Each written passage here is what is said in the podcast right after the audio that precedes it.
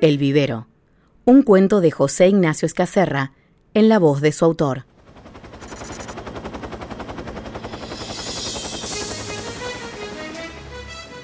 Llegué a lo de Esteban con pocas expectativas. Me habían contado que sus cumpleaños siempre eran un embole. Ese no fue la excepción. Pidió una pizza, puso videos de música de cuando éramos chicos e insistió en que armáramos la joda en los 30 metros cuadrados donde vivía. Éramos tres locas escuchando NSYNC y Destiny's Child en parlantes de notebook, mirándonos las caras a la luz de un foquito que colgaba de la cocina. Me comí dos pedazos de pizza en silencio y los bajé con cerveza. Me llegó un mensaje de Miguel preguntándome qué tal mi noche. Le respondí enseguida para armarme un plan B. Al lado, Esteban interpretaba pobremente el acorio de Survivor y la Lele lo seguía con un poco más de gracia. Imaginé que en menos de media hora me iba a estar escapando de ahí. Un polvo con Miguel me levantaba cualquier noche. Era un estudiante de la UCA cheto y malcriado. Llevaba un doble apellido que delataba algún tatarabuelo que debía haber exterminado tres pueblos originarios como mínimo. El pibe no sabía cómo equilibrar su formación religiosa con lo mucho que le gustaba la pija, y a mí me encantaba provocarlo. Nos pasábamos horas discutiendo. Por lo general, el disparador era algún comentario suyo sobre la yegua, o que se jactara de que al lo puto no se le notaba. Yo me envalentonaba y le decía lo cagón que era por arrodillarse ante curas y pijas por igual. Después, el garche era hermoso. Un sexo violento, vengativo, como cogen los enemigos. Miguel siempre había sido amable conmigo. Hasta me había ofrecido pasar Nochebuena con su familia. Faltaban unas semanas para las fiestas y él sabía que para mí iba a ser una fecha de mierda. Aniversario del nacimiento del niño Dios y de que mis viejos me rajaran de casa por puto de mierda. En nuestras charlas, Miguel siempre insistía con que me acercara a mis viejos, que ellos me querían, pero que no entendían. Me decía que quizás ni sabían que era posible que a un hombre le gustara otro hombre. A veces le daba la razón sin creérmelo mucho. La familia de Miguel no sabía nada de sus compañías, y él no era tan boludo como para contarles. Miguel entendía perfectamente que, si llegaba a hablar, él perdería a su familia, como yo había perdido a la mía. Salgamos a dar una vuelta, che, propuso la Lelé cuando se terminó la pizza. Me sumé enseguida. Aparentemente, la Lelé pensaba lo mismo que yo sobre los planes de Esteban. Él dudó, dijo que había comprado más cervezas. En diez segundos le saqueamos la heladera para tomarlas en el camino. El viento de la noche nos vino bien. En unas cuadras liquidamos las botellas que faltaban, pasándolas de mano en mano. Esteban me abrazó y empezó a balbucear cosas como te quiero y sos un re amigo. Pura borrachera. Lo segundí con mezquindad. ¿Y si vamos al vivero? Esa noche la Lelé no dejaba de proponer. Pregunté qué era y me contó. Cuando Esteban y yo vivíamos juntos por Villa Crespo, los domingos nos la pasábamos yendo al vivero de Scalabrini Ortiz. Un domingo me dijo que quería salir a pasear un rato solo, que más tarde nos veíamos en el vivero. Cuestión que fui, busqué mis plantas y Esteban desaparecido en acción. La marica volvió cinco horas después a la casa sin una sola maceta, pero bañado y oliendo al jabón del sauna de Gascón. Explotamos en carcajadas. Yo había salido un par de veces con ellos a algunas fiestas, pero nunca había estado en un sauna. La idea me entusiasmó tanto que me arrepentí de haberle contestado a Miguel. Les pregunté cuánto costaba la estrada. Yo te banco, amiga, me dijo Esteban, que seguía flayando amor y amistad. Caer a cumpleaños de amigos, que le sobra la plata y le falta el afecto, era un negoción. Llegado a Gascón me apareció en la panza un peso horrible que me tiró los hombros para abajo y me tapó la boca del estómago. Ya estaba acostumbrado a esa sensación, especialmente cuando pasaba por esa zona. Miré para el sur. Unas cuadras en esa dirección quedaba la casa donde me crié. Era una casa chorizo con olor a rancio. Por esa esquina pasaba cada vez que mi mamá me mandaba a comprar algo al supermercado. Desde la Nochebuena pasada evitaba la zona. Un año entero sin ver ni saber nada de ellos. La última vez que nos vimos, mi viejo me había dado vuelta la cara de una trompada. Todavía tenía la cicatriz en el labio que me había dejado su alianza de oro. Había intentado llamarlos varias veces. La primera vez atendió mi vieja y cuando reconoció mi voz pude escucharla llorando antes que la comunicación se cortara. En mis otros intentos las reacciones fueron parecidas, salvo la última vez en que mi viejo dijo, no nos llames más, y cortó. Por puto de mierda. Caminé mirando para adelante. A medida que nos fuimos alejando de Gascón, el peso se fue achicando. Cuando llegamos a la puerta del sauna, ya podía respirar con normalidad. Entramos a un hall con empapelado de querubines donde sonaba rosas de la oreja de Van Gogh. Un tipo escuálido nos miraba del otro lado del mostrador. Esteban le pagó y nos dio toallas y hojotas. Pasamos al vestuario y nos cambiamos rápido. Me di cuenta de que Esteban me miró mientras me sacaba la ropa. Era lindo estar desnudo entre amigos. Antes de guardar mis cosas, miré el celu. ¿Hacemos algo más tarde?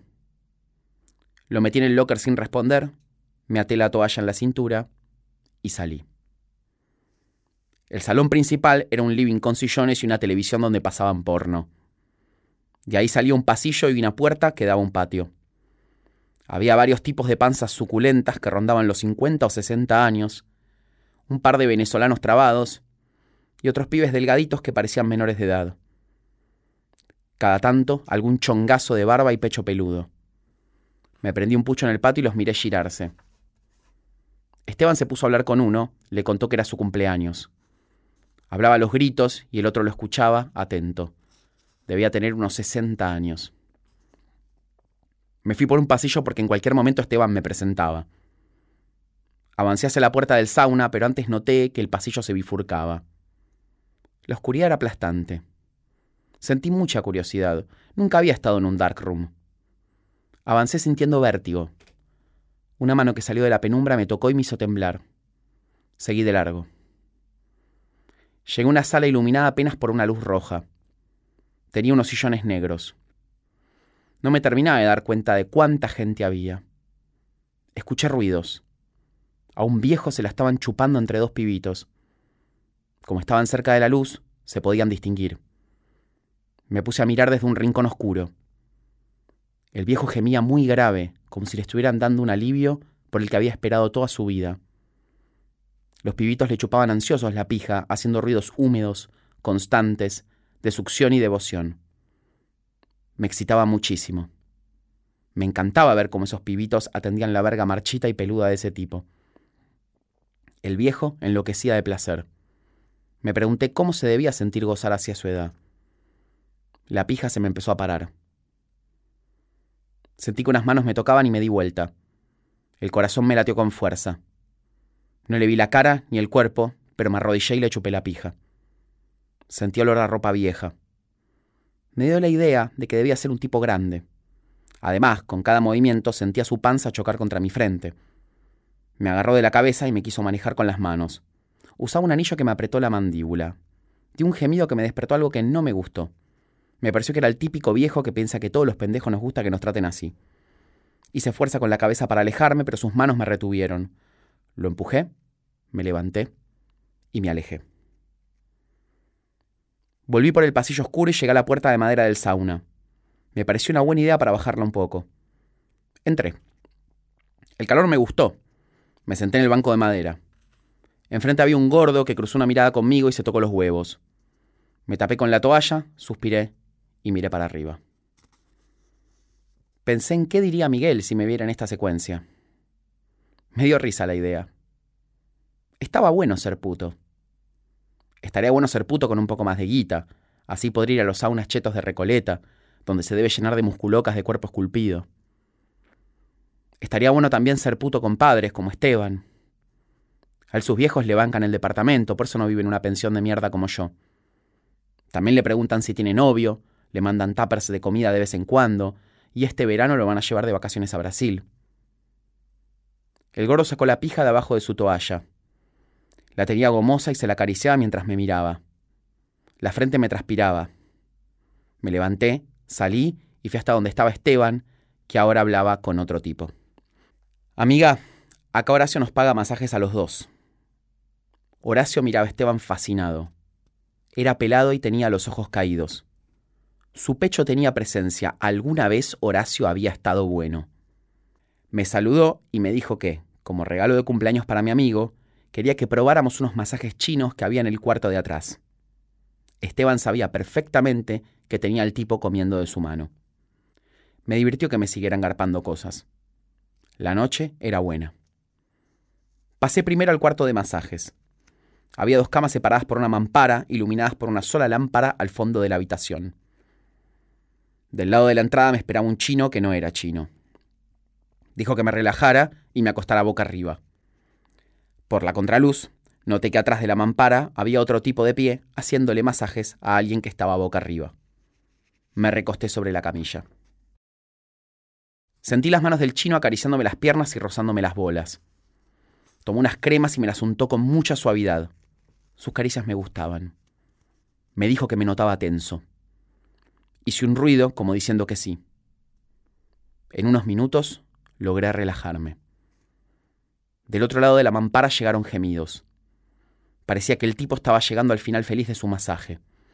Su voz me resultó familiar. Algo no estaba bien. Mi cuerpo se tensó. El chino lo notó y paró de masajearme. Fue como una cachetada. Dale, dale, seguí, dale, llegaba del otro lado. Me senté. Por segunda vez en la noche la respiración se me cortaba. Era inconfundible. Dale, puto de mierda, dale. El chino me miró. Del otro lado de la mampara el tipo acababa, y sus gemidos eran espantosos, atroces. Me llevé las manos a la cara. Me mareé. Noté por la contraluz que la sombra se incorporaba de la otra camilla. Pensé en esconderme, pero no había dónde ir. De atrás de la mampara salió papá, cubierto solamente por una toalla. Me quedé inmóvil y él también. Nos miramos. Tenía más canas que la última vez que nos vimos y se lo veía más cansado. Su expresión era desesperada, como un perro cagado a palos. Abrió la boca, pero no dijo nada. Yo sostuve mi mirada. Al lado, el chino seguía inmóvil. Por dentro, algo me gritaba que saliera de ahí. Era mejor sepultarse, no saber, esconderse. Pero el cuerpo no me respondía. Papá bajó la cabeza, se dio vuelta y se atropelló contra la puerta. La chocó sin darse cuenta que era corrediza. Putió e intentó abrirla, pero no pudo. Se había atascado. Hizo fuerza dos veces sin conseguir nada. Yo lo miraba. El chino se acercó para ayudarlo. Me incorporé sin saber qué hacer. Con un movimiento papá se le cayó la toalla dejando el culo al aire. Me agaché y se la alcancé. La agarró sin mirarme, tocando mi mano por un segundo. Finalmente, el chino abrió la puerta y papá salió. Me quedé donde estaba. Tenía la respiración atascada en la garganta. Los ojos se me empañaron. No sé cuánto tiempo estuve así. Finalmente miré de nuevo la puerta. El chino seguía ahí parado, inmóvil. Señaló la camilla, como ofreciéndome seguir. Sin decirle nada, salí de ahí y me apuré al vestuario. Papá ya se había ido. Debía estar camino a casa, yendo a dormir con mamá. Abrí mi locker. El aire empezó a llegarme a bocanadas. En mi teléfono, Miguel había dejado varios mensajes. Algún comentario ofendido que no leí. Me apuré a tipear. En un rato voy para allá, no tenés idea de lo que me acaba de pasar. Me senté en el banco, apoyé la cabeza en la pared y miré para arriba, intentando normalizar la respiración. No lo logré. Amigo, ¿estás bien? Esteban y la Lelé estaban parados al lado mío. Acabo de ver, las palabras no me salían, y escuché. Los dos me miraban como si me hubiera vuelto loco. Logré tomar una bocanada de aire y mirando un punto fijo en la pared, dije a toda velocidad. Me acabo de cruzar a mi viejo. Estaba haciéndose masajes. Nos cruzamos cuando salió. No dijo nada el hijo de mil puta. Esteban se llevó las manos a la cara. La Lelé chasqueó la lengua disgustado. Por lo que me pareció una eternidad, nos quedamos en silencio. Todo lo que acababa de ver se empezaba a ordenar en mi cabeza.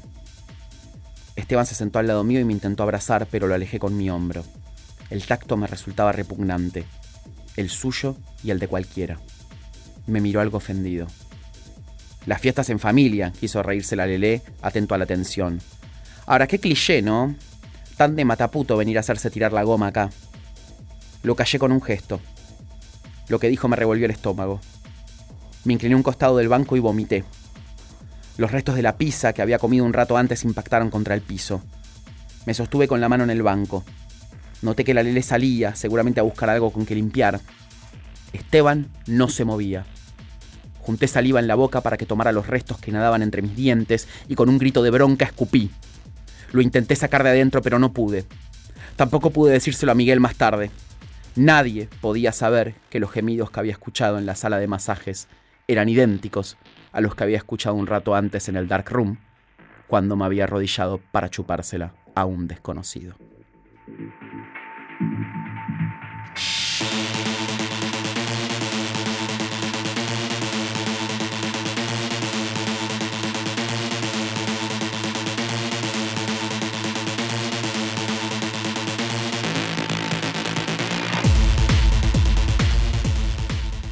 Un cuento de José Ignacio Escacerra para la revista Orsay.